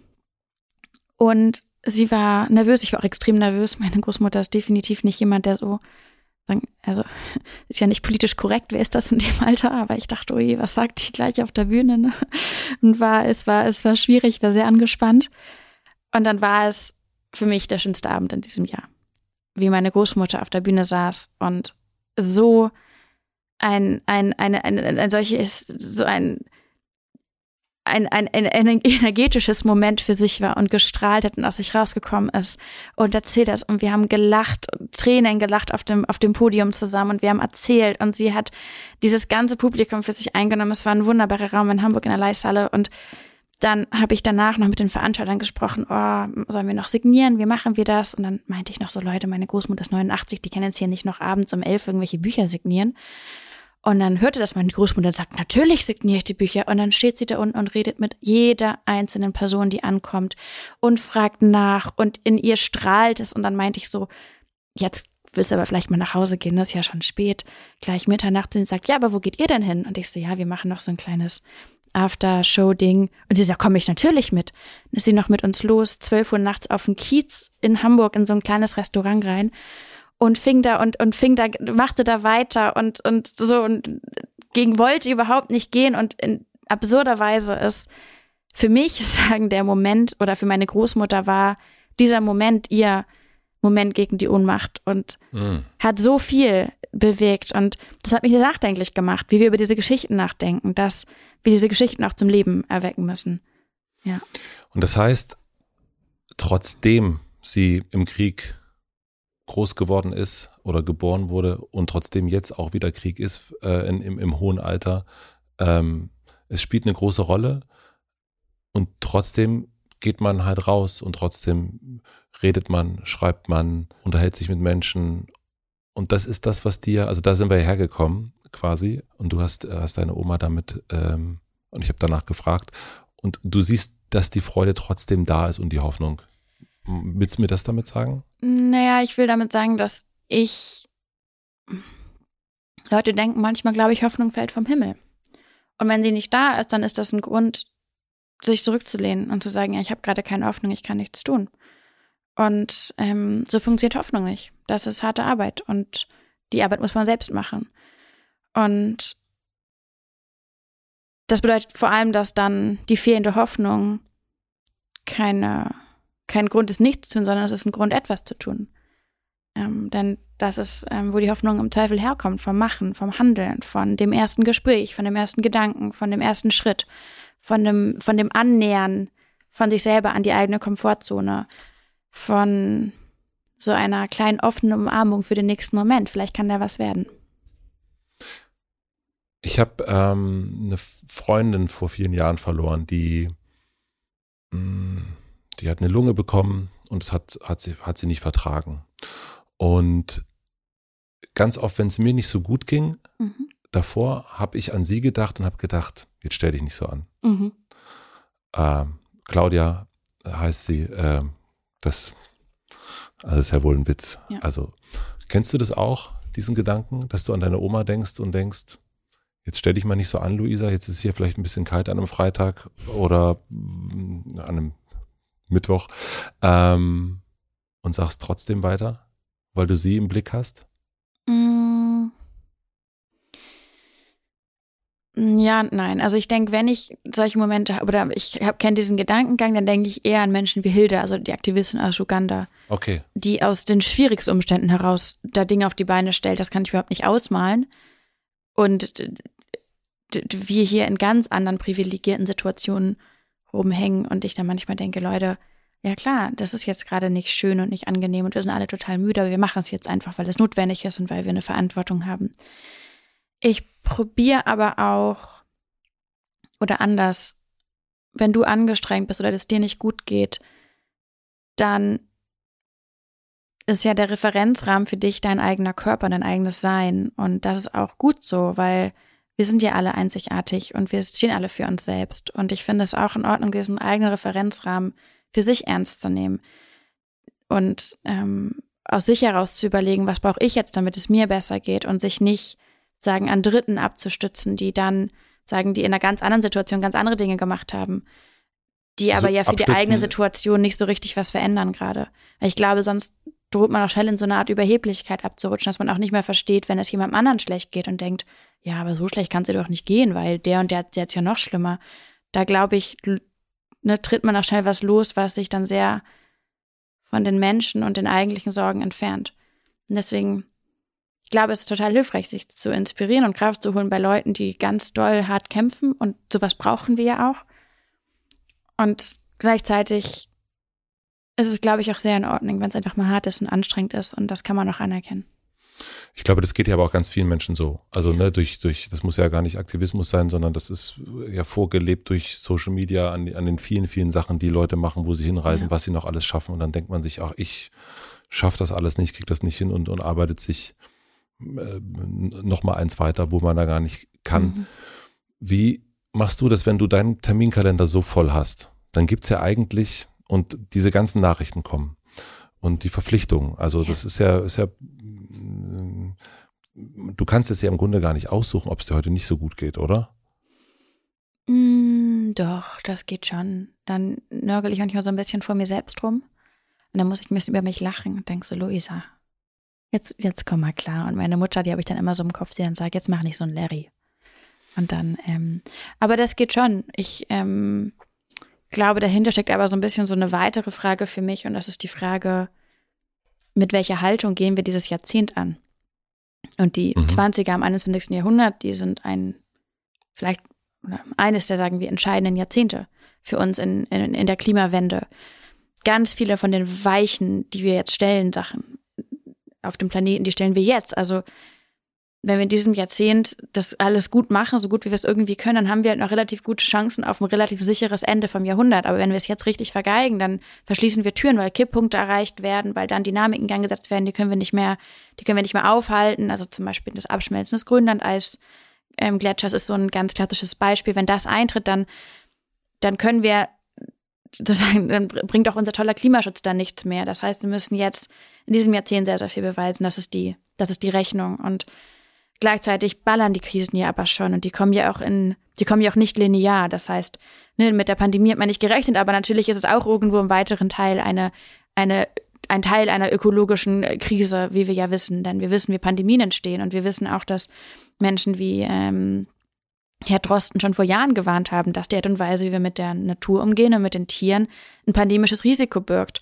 Aber damit hat trotzdem niemand gerechnet und es war verwirrend und ein merkwürdiger Moment, die Pandemie. Und dann stellen wir fest, dass fossile Energien nicht nur eine Klimakrise produzieren, sondern auch fossile Autokraten bestärken. Die fangen dann eben auch Kriege an, wenn sie wollen. Und wir sind dann abhängig und wir sind verletzlich. Und damit steht dann irgendwie eine Energieinfrastruktur in Frage. Auch das war ja, ne, ist ja ein Teil von einem großen fossilen Komplex, der so viel äh, wirrer ist und größer und mächtiger und beängstigender, als wir das vielleicht dachten und als Menschen das vielleicht wahrhaben wollten, als man das erste Mal gesagt hat, hey, Erneuerbare Mhm. sind cool. So, das heißt, in diesem ganzen, in diesem ganzen Kompri Krisenkomplex, der sich gerade vor uns ausbaut, aufbaut, in diesem Jahrzehnt alleine, müssen wir einen, Modus finden, damit umzugehen und gleichzeitig auch noch anhaltend und in einem hohen Tempo für Wandel zu kämpfen, Wandel kämpfen, für weniger Krisen, für Prävention und all das.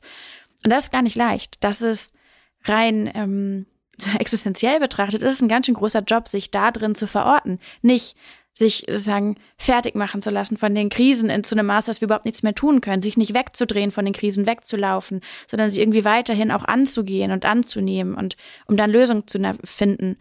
Das ist, ähm, das ist rein mental ein richtig, richtig, richtig großer Job. Das heißt, wenn ich mir überlege, wie, wie blicke ich auf mich und meine, meine Haltung auch jeden Tag hinein, aber auch in diese Krisen hinein und meine Laune, die du dir angesprochen mhm. Dann probiere ich mir auch sehr bewusst zu sein, dass das Teil von dem ist, was ich mache, Teil von diesem Aktivismus beginnt bei mir. Wenn ich mir überlege, wie kümmere ich mich um mich selbst? Wie schaffe ich es auch in ganz, ganz großen Krisen eine Art von guter Laune, zumindest manchmal, beizubehalten und eine Art Lebensfreude und eine Lebensbejahung? Denn das ist so entscheidend für das, was danach kommen kann. Und das gilt auch für uns als Bewegung. Wir müssen doch der Ort sein, wo Menschen eine gute Zeit haben. Wir müssen die bessere Party sein, im besten Falle. Und das heißt aber auch, da muss eine Kraft herkommen. Und das ist eben auch der Ort, der Moment, wo wir dann sozusagen Goodbye zum Zynismus sagen und sagen, hallo, wir nehmen alles andere gerne. Und ähm, gerade die Naiven und die, die, die, die, die Lebensliebenden und so, die brauchen wir mehr denn je und wir brauchen sie, die uns beibringen, wie man es besser machen kann. Aber wie machst du das konkret? Also ich habe dich ja erst schon gefragt. Also das mhm. ist eine ist ja, ähm, ist dieser volle Terminkalender und dann sagt sich äh, Luisa an ihre Mutter denken, jetzt mach nicht so den Lärm. so, ne? Und ich, ich mache auch viel Sport und meditiere. Wann? Genau, immer eigentlich schon. Ja, ja. ja. Genau. Also du hast, äh, es gibt in deinem Kalender auch wirklich den Raum zu sagen, das ist der, ähm, der manchmal auch belächelte Me-Time Moment für Luisa? Ähm, ja, natürlich. Das ist doch Quatsch. Ich bin ja nicht. Also ich muss doch auf mich selbst auch Acht geben. Und das kann mir ja niemand abnehmen. Und das, das war nicht du, immer so. Genau, genau das, das sagst du ja ganz, äh, ja, logisch, ist da völlig klar. Ja, das, das war natürlich ein Lernprozess. Ich glaube, das ist bei allen Lernprozess. Ja. Dafür muss man übrigens auch gar nicht den Terminkalender haben, den ich habe, weil ich würde die These in den Raum stellen. Sich die Zeit für sich selbst zu nehmen, hat nur zweitrangig was mit dem Terminkalender zu tun. Weil man findet ja auch immer andere Gründe, warum man es nicht macht. Und ähm, ich habe das so in diesen vier Jahren, darauf kann ich jetzt ja ein bisschen größer zurückblicken, ähm, auch mal anders gehabt. Und es waren auch mal Zeiten, da war es völlig undenkbar für mich, einmal in der Woche Sport zu machen oder dreimal oder was auch immer, fünfmal. Und das sagen, konnte ich ja aber auch lernen, das ist ja das Schöne, dass wir uns immer wieder verändern können, anpassen können und dann feststellen können, oh, das brauche ich ganz dringend und dann auch feststellen, dass ja auch so ein absurder Effizienzgedanke daher, wenn wir mehr Zeit für Sachen haben, dass wir dann auch mehr machen. Und das stimmt ja nur bis zu einem gewissen Punkt. Dann sind wir irgendwann nur noch müde und gestresst von allem und genervt und dann kommt gar nichts mehr. Und ich würde mir sehr viel wünschen, dass Menschen, ich denke auch so an einige Minister, dass die ab und zu rausgehen, eine Runde laufen gehen und. Ja, unbedingt. So. Also ne, wir werden ja regiert von absolut übermüdeten Menschen. Ja, genau. Das ist, äh, das ist ja auch ein Problem. Wir haben uns neulich zufällig getroffen äh, bei der Abschiedsshow von Eckhard von Hirschhausen, yeah. was ein sehr, sehr schöner Abend war. Und äh, du hast da meine Frau kennengelernt yeah. und äh, wir sind nach Hause gelaufen und sie sagte dann, es ist ja auch voll krass, sie kann ja da gar nicht mehr raus aus der Nummer. und das ist normalerweise ist es ja so, du bist jetzt 26, Aha, ja. dass in diesem Alter die meisten Jungs, junge, junge Menschen, junge Frauen, junge Männer äh, ihren ersten Job haben. Vielleicht überlegen, den jetzt doch zu wechseln, weil mhm. die Agentur nicht so ganz passt oder das Umfeld oder das Geld und so weiter und so fort. Oder sagen, ah nee, jetzt doch Bali oder was auch immer. Also es ist ja so eine, so eine Suchzeit. Ja. Aber du könntest ja jetzt wahrscheinlich nicht sagen, so, boah, das war jetzt aber auch echt, puh, äh, ich habe echt mal Lust auf Surfen und Surflehrerin werden oder Krankenpflegerin oder so. also was, also gibt es diese Option in deinem Kopf, ah, da ist die Tür, ich, ich also ich habe keinen Bock mehr. Nee, das, ähm, also vor einem Monat war ich in Ägypten und ähm, bin abends mit äh, anderen Aktivisten so am Strand spazieren gegangen und habe Bier getrunken und dachte, boah, wie privilegiert, dass ich sowas erleben darf. Ähm, ich glaube, Und ich irgendwie, einen Monat davor habe ich ein Buch veröffentlicht und so. Und einen Monat davor habe ich irgendwie Live-Podcasts aufgenommen und ich, mein Aktivismus sozusagen, ich habe das ganz große Glück, aber das weiß ich auch ganz zu schätzen, das ganz große Glück, dass ich mir, weil es auch sowas mein, wie meine Rolle ja nicht so richtig gab, bevor ich sie hatte, kann ich ja ganz viel entscheiden, wie die aussieht und was dazugehört und was da Teil davon ist.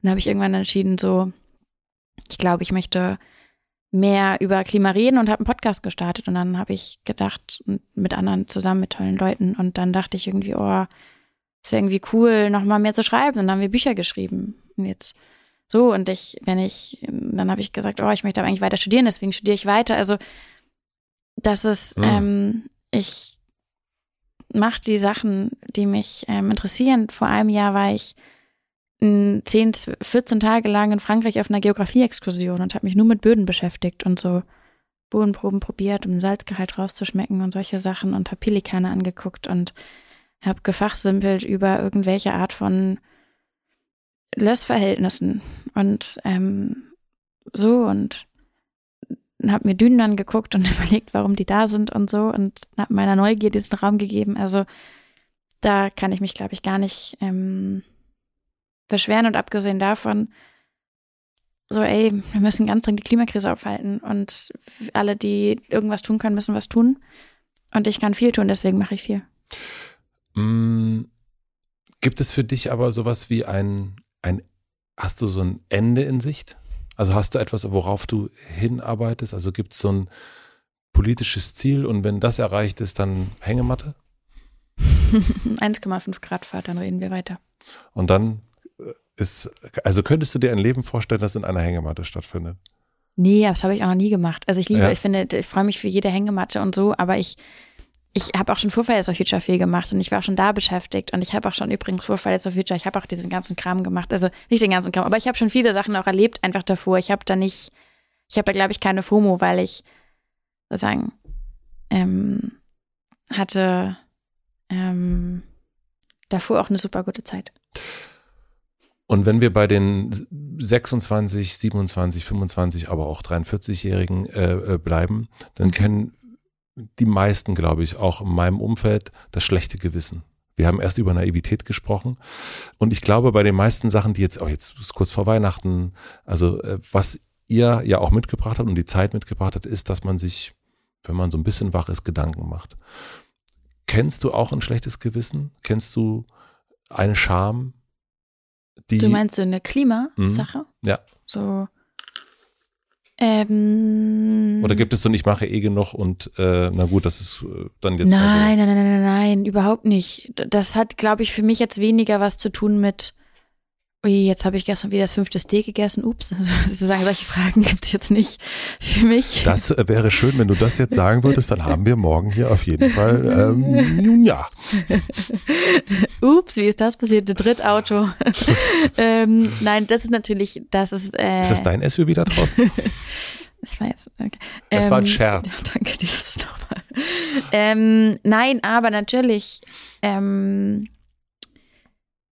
frage ich mich ganz viel, weil ich, ich bin mir ja schon bewusst, dass ich auch was vorlebe, also sozusagen, wie, wie wir einen Umgang finden mit, mit, mit Klimafragen. Und ein ganz großes Projekt, dem ich sozusagen, Projekt von mir ist ja, sagen, das Sprechen, das Denken, das Fühlen übers Klima zu normalisieren.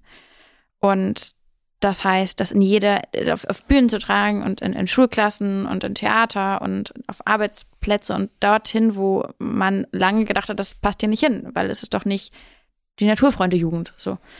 Und das heißt, ich spreche mit ganz, ganz vielen Leuten aus der Öffentlichkeit genau über diese Sachen auch öffentlich und lade meinen Podcast Leute ein und probiere sozusagen Menschen, die man nicht mit dem Klima verbindet, den Raum zu geben, mal darüber nachzudenken und dann mit ihnen darüber zu sprechen, was eigentlich bei ihnen abgeht, damit Leute in diesem Land feststellen können, ey, es geht mich auch wirklich was an. Es ist egal, aus welcher Generation ich bin und ob ich Greta toll oder nicht toll finde.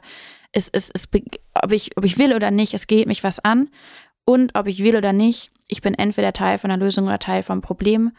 Ähm, und um da was zu verändern, muss ich aktiv was, eine Entscheidung treffen. Und das heißt aber auch, dass ich immer wieder etwas sozusagen aus der sozusagen aus der, aus der aus dem Aktivismus heraus in den, in den Mainstream reingehe, mit, mit Themen, mit Formaten, mit, mit der Tonlage, mit der wir sprechen.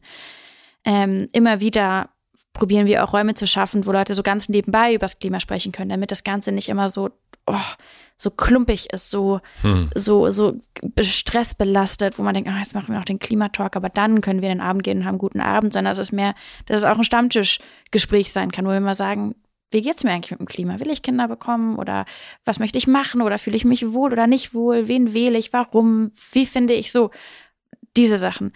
Das heißt aber auch, dass ich mich natürlich ununterbrochen frage, trage ich gerade dazu bei, dass Menschen Klimagespräche normaler finden oder trage ich auch dazu bei, dass Menschen mehr denken, ah, wir können es auch nebenbeiiger finden, weil ich es auch dann scheinbar mehr nebenbei mache, weil ich jetzt zum Beispiel mit dir hier sitze und wir reden nicht nur über die Klimakrise, wir sprechen auch über Gefühle und Leben und Bücher und was auch immer. Und jetzt frage ich mich natürlich auch, okay, ist dann sozusagen eine Botschaft aus diesem Podcast, okay, cool, ich kann aus diesem ganzen, aus diesen ganzen verschiedenen Gedanken auch für mich was ziehen und mir Fragen stellen über Hoffnung und Klima und Zuversicht und Resignation.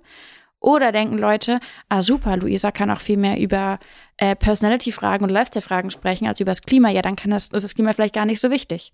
Aber könnte es auch sein, dass Leute sagen, ich bin einfach total genervt, ich kann es mir nicht mehr anhören? Also das ist ja auch eine, ja. eine Option, ne, dass man ähm. sagt, also in diesem ganzen äh, ich, also das eine ist zu viel, das eine ist zu wenig, das andere ist äh, zu beiläufig. Also das ist theoretisch kann man das Blatt ja die ganze Zeit dahin drehen, wo man so will, oder? Naja, ich glaube, von niemandem wird erwartet, 24-7 einzig und allein über das, über das Klima zu sprechen, sondern vielmehr geht es darum, dass man sich auseinandersetzt in einer ehrlichen und, und, und reflektierenden Art und Weise. Also was mache ich in dieser Krise? Ja. Viele fragen ja, wie kann ich anfangen, mich eigentlich zu engagieren?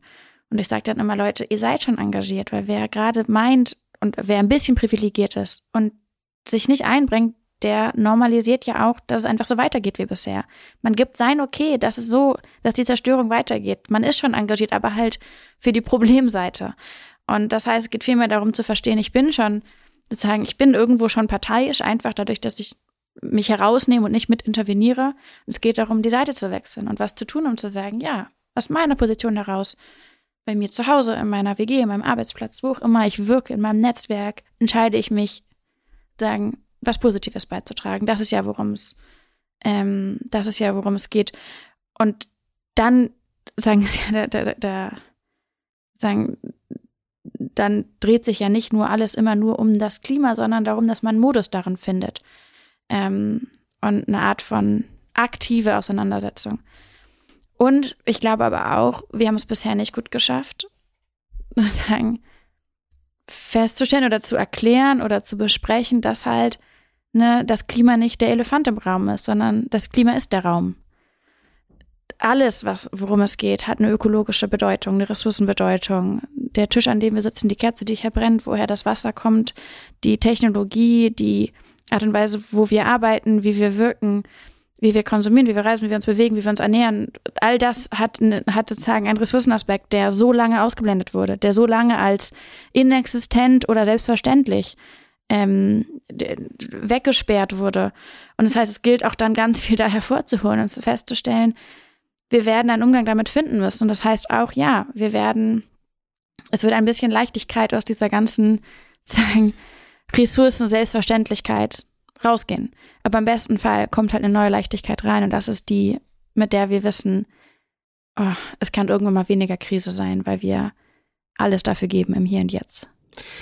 Aber also ist die einzige Hoffnung, die wir gerade haben, es kann weniger Krise geben oder gibt es auch andere Möglichkeiten? Also wenn wir zum Beispiel über, ne, also wenn wir über Ressourcen reden, dann reden wir auch darüber, dass wir uns das Leben schön machen oder wir meinen, wir können es uns schön machen, indem wir schöne Dinge besitzen. Mhm. Äh, jetzt kurz vor Weihnachten, was möchtest du denn gerne haben? Sie haben eine widerlegte These, ne? dass das Leben schöner wird mit mehr Dingen. Nein, aber trotzdem glauben wir, also wir, also es gibt Menschen, die daran glauben. Ich glaube auch daran, so ein bisschen, man, ach, das ist immer schön, mal eine schöne Schallplatte kaufen, toll, mhm. super, fühle ich mich besser, habe ich ein bisschen so, mehr. Ja. Ähm, noch eine Schallplatte mehr, die ich, die ich auch nicht immer hören kann und mhm. so weiter. Ähm, gibt es denn einen anderen Gibt es denn etwas, wie man das anders auffüllen kann? Ja, klar, gibt es ja unendlich. Könnten wir Stunden, Tage, Wochen lang drüber reden, was also das eigentlich heißt, zu sagen, Also ich denke, in Berlin denke ich immer daran, was für eine Welt ist es, dass man den kleinsten Kindern beibringen muss, wie sie sich vor den Autos schützen, aber den Autos nicht, wie sie die Kinder schützen. Und das nehmen wir alle so hin. Und die Kinder wachsen auf und die haben Angst vor diesen Straßen und die lernen das, ah, stehen bleiben, weil da könnte jemand jemand kommen. Und dann stellt sich irgendwie hin und sagt, oh, die Kinder spielen ja gar nicht mehr auf den Straßen. Ja, natürlich spielen sie nicht mehr auf den Straßen, die würden totgefahren werden.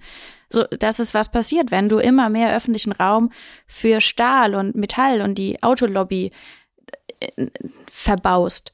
Und nicht für die Menschen, für die Tiere, für die Natur, für das Leben, für die Demokratie. Und da sozusagen das ja nur ein, sozusagen als, als Mikrobeispiel, aber da fängt das ja an. Das heißt, all das, was sich öffnen kann, wenn wir sagen, wir machen mal weniger Zerstörung, weniger Ressourcenverschleiß, weniger Vollstopfen von jeder, von jedem Punkt im Leben mit, mit Fossilität und mit ähm, auch sozusagen dieser, diesem Konsum, der so viel kompensieren soll an, an Gefühlen, die wir eigentlich gerne hätten, aber uns nicht trauen zu haben, weil wir gar nicht den Raum dafür haben, weil wir alle gestresst sind und Burnout haben und Beziehungen nicht mehr richtig Beziehungen sein können, weil wir alle gestresst sind und Burnout haben und da wird mehr verschlissen und so weiter und so fort. Also, was da alles kommen kann. Das geht ja auch weiter zu Beziehungen. Also, wie man stabile Beziehungen führen kann in dieser Welt, in der sagen, sozusagen so wenig Zeit ist. Und ähm, ne, wenn wir über Nachhaltigkeit sprechen, reden wir auch dafür, davon, dass Menschen Zeit brauchen, um mit ihrem Körper gut umzugehen, ähm, um Dinge reparieren zu können, um sich gesund zu ernähren, um sich bilden zu können. Ne, eine der wirksamsten Maßnahmen, sagen viele, für mehr Klimaschutz wäre eine Vier-Tage-Woche. Weil Leute einfach diese Zeit haben. Sie könnten sich, man kann sich, man kann auch sagen, man, man Zeit sich auch zu, ein, zu engagieren, aber man kann vor allem ähm, einen Gang runterfahren und den Raum öffnen für viel für das, was gerade jetzt so als nice to have bezeichnet wird. Intakte Familien und so. Aber was dann ja meistens passiert ist, wenn Menschen eine Vier-Tage-Woche haben, ist, dass sie vielleicht dann doch noch einen Job haben, weil sie irgendwie Angst davor haben, dass sie irgendwas nicht mehr bezahlen können. Genau, deswegen ist eine der anderen sehr wirksamen Maßnahmen für, ähm, für Nachhaltigkeit wäre zum Beispiel eine Art Grundeinkommen oder zumindest irgendeine Form von Absicherung. Klar. Das gehört, das ist sozusagen, also das sozusagen vielleicht für Menschen nicht so ganz intuitiv, aber das hängt ja damit zusammen, dass gestresste Gesellschaften produzieren gestresste Ökosysteme und Voll. gestresste Menschen und gestresst, gestresste Systeme und ne, und irgendwann ächzt das alles und das ist gar kein, das ist kein Zukunftsszenario, das passiert ja in diesem Augenblick, wo ne, die Krankenhäuser die Kinder nicht mehr aufnehmen können und ähm, die Menschen krank werden und dann die S-Bahn ausfällt und deswegen die Menschen nicht mehr rechtzeitig zur Arbeit kommen können und dann die da gestresst sind und dann die Kinder nicht rechtzeitig von der Schule abholen können und das trägt sich ja alles fort. Und es ist ja eine Situation, in der Menschen eher durch eine Straße gehen oder durch Straßen jetzt von Berlin. Ich habe jetzt in den letzten Wochen immer wieder Menschen gesehen, die da einfach wirklich auf der Straße weinen. Mhm was ich wirklich krass finde, dass das so zunimmt. Ja. Ähm, und du siehst eben, du sprichst von gestressten Menschen und die erleben wir ja überall. Das gestresste und ängstliche Menschen. Die, da ist der, äh, der Angriffskrieg, da ist irgendwie die Klimafrage, da ist, äh, wie jetzt, kann ich die Heizkosten zahlen? Ist, also all das ist ja in so einem, und dann kommt noch der, mm, die, die, diese, äh, diese Verzichtssituation und so weiter und so fort. Und da eine Freude reinzukriegen, damit äh, es wieder fließen kann. Mhm. Das ist doch eine, das ist doch eine Wahnsinnsaufgabe eigentlich. Also wie man das schafft, dass das, also ich kann schon verstehen, ja. dass Leute dann einfach sagen, heute gehen wir mal zu McDonalds. Ja, klar, äh, man muss ja dann sagen, was dann gemacht wird, das ist ja, das ist ja offensichtlich und ich glaube aber auch andersherum geht es ja so schnell, dass es auch so schön sein kann. Also so kleine Momente, ich denke daran, bei mir im Haus ist ein neuer Nachbar eingezogen und mit der Nachbarin davor hatte ich so ein ganz gutes Verhältnis und der hat mich schon begrüßt und gesagt, ach, wie toll, meine Vormieterin hat schon erzählt, ihr habt ja ein gutes Verhältnis, ich freue mich voll. Ähm, dann habe ich ihm Tätzchen vorbeigebracht, dann hat er mal eine Schüssel von mir genommen, weil irgendwie Freunde rein wollten und auf einmal weiß ich, da ist jemand. Und wenn irgendwas ist, ich kann da immer hingehen. Mhm. Das kann ich, das kann ich nicht bezahlen mit Geld. Das ist ein Gefühl, was man hat. Und ich freue mich, wenn ich ihn auf dem Flur sehe. Ich muss nicht denken, ach nee, wieder da, sondern ich sage Hallo und ich freue mich und ich bin ernsthaft interessiert. Und das ist ein bisschen Sicherheit, ein bisschen Geborgenheit im Kleinen, obwohl, ne, eigentlich ganz viel von diesen äußeren Systemen sagen, sagen uns auf mehr Isolierung und mehr alleine sein und mehr ne, für sich, die sich seine Bedingungen zusammen kommerzialisieren und weniger zwischenmenschliche Begegnungen haben. Und dann wird man auch misanthropischer, dann denkt man auch schlechter von Menschen, weil man sie lange gar nicht mehr in Action erlebt hat. Dann vergisst man auch, wie nett Menschen sein können und wie hilfsbereit und wie, wie, wie liebevoll miteinander. Musst du dich dazu, also auch im Hinblick auf die letzten vier Jahre, so ein bisschen selber schubsen, das zu tun im Sinne von, naja, jetzt bist du ja nicht nur einfach Luisa, sondern du bist mhm. Luisa Neubauer, die yeah. Luisa Neubauer. Und äh, also ganz offensichtlich die Luisa Hallo. Neubauer. Und ähm, dass du, naja, also das ist ja auch, mm, ich glaube, du bist ja so berühmt wie Lena Meilandruth. Und Krass. Das ist schon. So lustig, Entschuldigung, es ist so lustig, dass du das sagst. Mein Vater, der lebt leider nicht mehr. Da fand Lena Meilandruth ganz toll. Und ich fand es immer so ein bisschen befremdlich und dachte so, was ist das für ein Fan? Und ich glaube aber, sie sehr viele Fans, so einfach so. Ja. So, und ähm, deswegen war es immer so ein bisschen, dann habe ich sie irgendwann kennengelernt und dachte, oh, wie toll, die ist auch noch nett, wie schön. Ja, voll. Es war sehr beruhigend. Und ich dachte so, oh Gott sei Dank, jetzt muss ich es meinem Vater auch nicht mehr retrospektiv, äh, nennt sich das, Post. Ja, ich weiß auch nicht. Posthuman, Post, nee, Es Post. ist okay, Papa. Du. Ja, genau. Ich muss ihm nicht, ich muss ihm das sozusagen jetzt nicht, obwohl der Mann schon gar nicht mehr da ist, äh, noch übel nehmen. Ja, also aber, cool. ja, also du bist so berühmt wie sie. Und sie ist aber auf, also ich habe sie in diesem Jahr interviewt und sie hat da wirklich, also sie ist da am Ende gut rausgekommen, würde ich sagen, oder ist auf einem guten Weg, aber sie ist da, hat auch sehr darunter gelitten, mm. eben Lena Meyer-Landrut zu sein, wo jeder Nachbar und jede Nachbarin mm. weiß, wer sie ist. Und auch dieses, Privatleben, all das, was dazugehört, äh, zu gucken, also ne, in der Situation zu haben, man heiratet und man muss aufpassen, dass die Freunde nicht verraten, wo sie und so weiter und so fort. Das ist ja Wahnsinn mhm. eigentlich. Und du bist ja Du bist das ja jetzt auch, ohne dass du jetzt singst, also noch nicht. Äh, wait wait. wait. Und damit würden wir euch gerne was vorstellen. Jetzt kommen wir zum neuen Album das, von Luisa. Du hast schon so gesagt, Big Reveal. Nein, okay. Aber musst du äh, dich dazu, also musst du dich anstupsen und sagen, ich muss, also ich muss dafür kämpfen, dass ich mir das bewahren kann. Das, was ich vor vier Jahren noch in Göttingen Ach hatte. So. Weil jetzt ist ja ich niemand mehr, jetzt, der ja, sagt, nee. wer sind Sie denn? Äh, Luisa, aber Sie wollen hier eine Demo machen? Süß, kommen Sie mal im Februar wieder. Das wird ja nicht mehr passieren. Boah, würde ich jetzt sagen, nicht. Vielleicht irre ich mich ganz doll, aber das sind zwei Sachen. Das eine ist, ähm, ich bin ja sozusagen auch für viele so eine Klimaprojektionsfläche. Und das heißt, wenn Leute eine Meinung über mich haben, ist das nicht wie jemand, der Tickets verkaufen muss, weil sie singt oder Platten oder was auch immer, ist das nicht, ist es nicht bedeutsam, sondern ich denke, wenn Leute eine Meinung über, haben, über mich haben oder mich kennen, dann denke ich, cool, hoffentlich kennen sie auch die Klimakrise. Darum geht's mir. Und ich bin nicht von mhm. dieser Öffentlichkeit, glaube ich, viel weniger abhängig als andere Menschen, die für ihre Persönlichkeit so in der Öffentlichkeit stehen oder für das, was sie aus ihrer Persönlichkeit heraus machen, sondern es geht mir um die Sache. Und ich würde, ich würde niemals, also wirklich, das, ich würde nicht mit irgendjemandem tauschen wollen, der sozusagen diese Art von Öffentlichkeit hat. Das stelle ich mir ganz furchtbar und anstrengend vor. Und so von dem, was ich jetzt so weiß und erlebe, glaube ich, schützt mich das in gewisser Weise, weil mir geht es darum, dass Leute sich mit dem Klima beschäftigen. Und das ist, mir ist es auch egal, ob das Leute machen, weil sie mich kennen oder die Tür fällt zu und irgendwann wird es andere Leute geben, die das viel besser machen als ich. Und das ist auch super. Und so, ich bin ja nur eingesprungen praktisch. Und das ist auch, glaube ich, so, das heißt, ich, ich, ich weiß nicht, ob das Sinn macht, aber ich, ich hänge da nicht so richtig dran und ich glaube auch, ähm, ja, das entlastet mich sehr. Ähm, Entlastet genau. auch so eine Situation, wenn der Nachbar neu ist, zu wissen, na gut, vielleicht kennt er mich. Soll er doch, ist ja gut, weil dann kennt er auch, weiß er, worum es geht. Ja, das ist die andere Sache, dass ich glaube, ich einfach so wahnsinnig viele Menschen erleben, die nicht zu mir kommen und sagen, Luisa, ähm, ich habe, ich kenne nicht von Instagram, sondern Leute sagen, das passiert auch, aber Leute sagen vor allem, so geht's mir mit der Klimakrise. Und ich finde es super, weil ich denke, wenn das sozusagen ne, das Gespräch ist, dann I'm all yours, ich habe das gerne.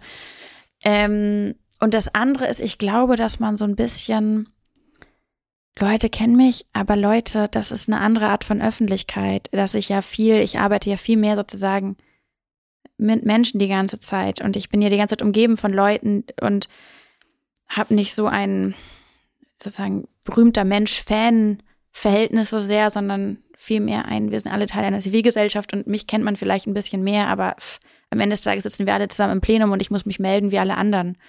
Ähm, so, und dann ist es, glaube ich, auch ein Ding, dass man, also ich glaube, eine Beobachtung von mir aus den letzten Jahren wäre es, dass man unterschätzt, dass die Person, also, dass Öffentlichkeit ist ja das, was passiert, wenn ich nicht da bin. Das ist, wenn Menschen über mich reden und eine Meinung haben und irgendwas von mir irgendwie denken oder fühlen und mich dadurch aus ihrer Perspektive mit irgendeiner Relevanz, Relevanz beladen. Ich bin ja gar nicht da. Ich sitze auf dem Sofa und ich schreibe meine kleinen Texte auf meinem Laptop oder äh, äh, bin Longboard fahren oder Bier trinken oder was auch immer und ich kriege davon ja gar nichts mit. Und das heißt, ich glaube, man tendiert dazu auch, diese Öffentlichkeit viel mehr zu spüren, wenn man gar nicht sagen, aus der Ferne heraus. Äh, ja. ja, das verstehe ich, aber du bist natürlich auch auf dem Moment, wenn du im Fernsehen sitzt und also so allein, ähm, mm. also es ist ja, und das ist e, eigentlich schon fast wurscht, was gerade ist. Also so, ähm, welche Woche auch immer. Ich auch, ich mache, ich habe gar keine Zeit, mir Gedanken darüber zu machen, was andere Menschen über mich denken. Gar nicht. Und das heißt, ich mache dann einfach. Ich, deswegen, und dann sagen manchmal Leute, oh krass, ich habe die Kommentare und den Post gesehen und ich so, ui, ich nicht. Ja, aber ja, ich kann mir nicht vorstellen, dass das, also das würde bedeuten, dass du schon sehr, sehr abgekoppelt bist. Ja, es ist mehr so, ich glaube, dass es nicht. Und das, das ist, wenn du sagst, so ganz ja. kurz, wenn du sagst, jeden Tag kommen Nachrichten bei dir ein, ja, heißt es ja, du liest Nachrichten. Ja, auch. klar. Und mh, mm, es ist ja auch, das ist also, nun bist du ja schon kurz vor Gandhi, aber noch nicht ganz Gandhi. ähm, vielleicht. Ähm, aber das ist äh, also auch ein bei sich zu bleiben, ich stelle mir das sehr, sehr schwer vor. Ja, ähm. Weil es ja auch etwas. Aber ja, vielleicht ja. kann ich so sagen.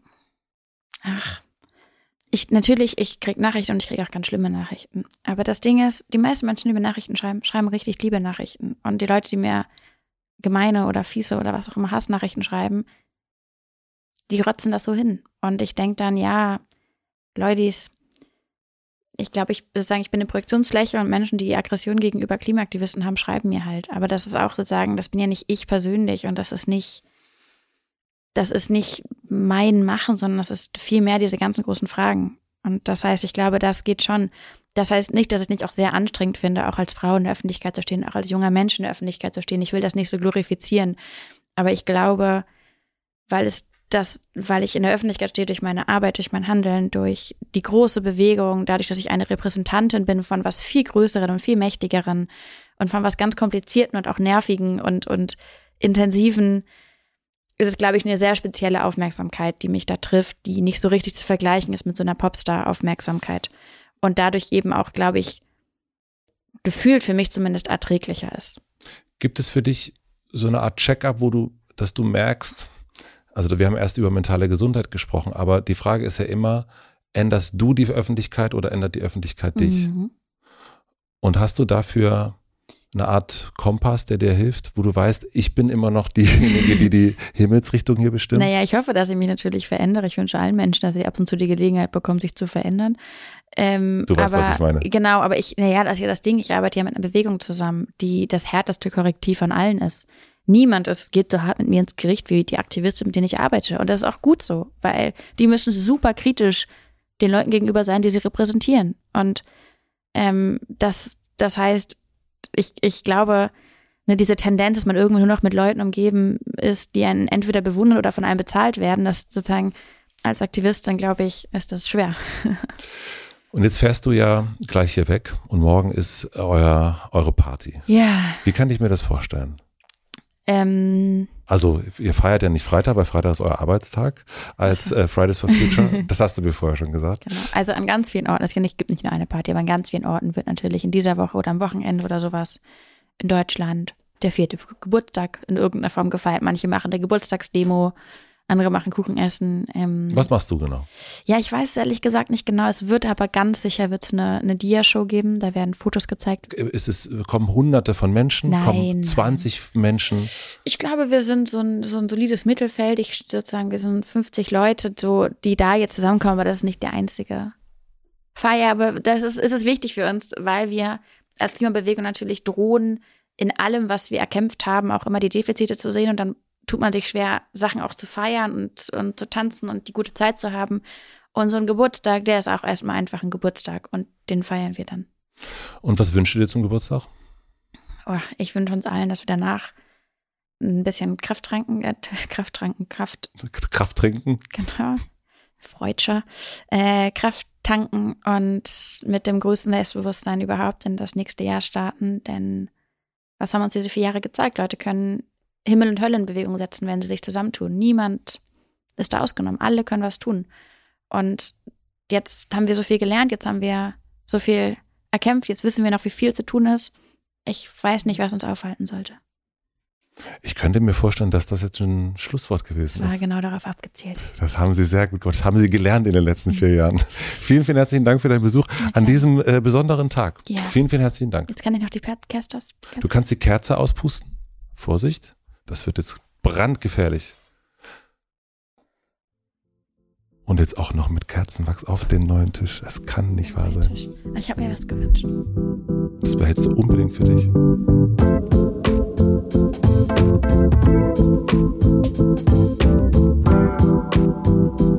Das war Luisa Neubauer. Vielen, vielen herzlichen Dank fürs Zuhören. Was mir bei diesem Gespräch oder nach dem Gespräch besonders aufgefallen ist, was für eine unglaublich gute Kommunikatorin Luisa Neubauer ist. Man sagt ja immer Aktivistin, aber ja, vor allen Dingen ist sie natürlich Kommunikatorin. Das war mir vorher nie so bewusst, aber wenn man sich mal die verschiedenen Interviews anguckt, anhört, durchliest, die sie so gibt, es gibt immer irgendwie einen anderen Ton. Ja, hier zum Beispiel war sie gar nicht auf Diskurs und Fingerzeig, sondern viel, viel ruhiger, als sie zum Beispiel bei Lanz ist. Und all die Sätze, die sie raus hat, diese druckreifen Sätze und dass sie sich, das sagt sie auch im Podcast, eben Gedanken macht, wie spricht man, wo spricht man, was sagt man, was ist die richtige Mischung. Das sind wirklich interessante Gedanken, die ich mir so noch gar nicht gemacht habe. Sie sich natürlich machen muss als Aktivistin, die ein Thema immer und immer wieder bearbeiten muss. Denn natürlich gibt es Momente, wo man sagt, boah, ich kann es eigentlich nicht mehr hören. Und wie sie das schafft, wie sie und diese Bewegung das schaffen, das immer und immer wieder hochzuhalten, das ist sehr, sehr erstaunlich. Ich habe mir, wie gesagt, ganz, ganz viel mitgeschrieben. Dieser Satz, das Klima ist nicht der Elefant im Raum, das Klima ist der Raum. Wahnsinn, finde ich. Das sollte man überall plakatieren in ganz Berlin. Plakatwand am Alexanderplatz zum Beispiel. Vielleicht äh, machen wir das einfach im nächsten Jahr. Schreibt mir gern, teilt gern auf Social Media, welchen Satz ihr euch mitgeschrieben habt. Vielleicht diesen einen Satz auch. Denn es geht ja hier die ganze Zeit darum, dieses eine Thema immer wieder nach draußen zu bringen. Auch wenn jetzt gerade Weihnachten ist. Apropos Weihnachten, ich wünsche euch natürlich ein wundervolles Weihnachtsfest. Ich hoffe, ihr habt ein paar richtig, richtig schöne, warme, ruhige Tage zu Hause mit ganz, ganz viel Lebkuchen, ganz viel viel äh, Kuschelzeit, ganz viel Lesezeit, ganz viel einfach aus dem Fenster Glotzzeit und nicht aufs Handy Glotzzeit. Ich wünsche euch ein schönes Fest. Ich freue mich. Wir hören uns noch einmal wieder zwischen den Jahren und dann gehe ich in einen kleinen Winterschlaf. Herzlichen Dank an Lena Rocholl für die redaktionelle Unterstützung, an Maximilian Frisch für den Mix und den Schnitt und an Jan Köppen natürlich für die Musik. Wir hören uns hier nochmal wieder nächste Woche Mittwoch. Bis dahin, passt auf euch auf, bleibt gesund, genießt die Weihnachtszeit. Almatze.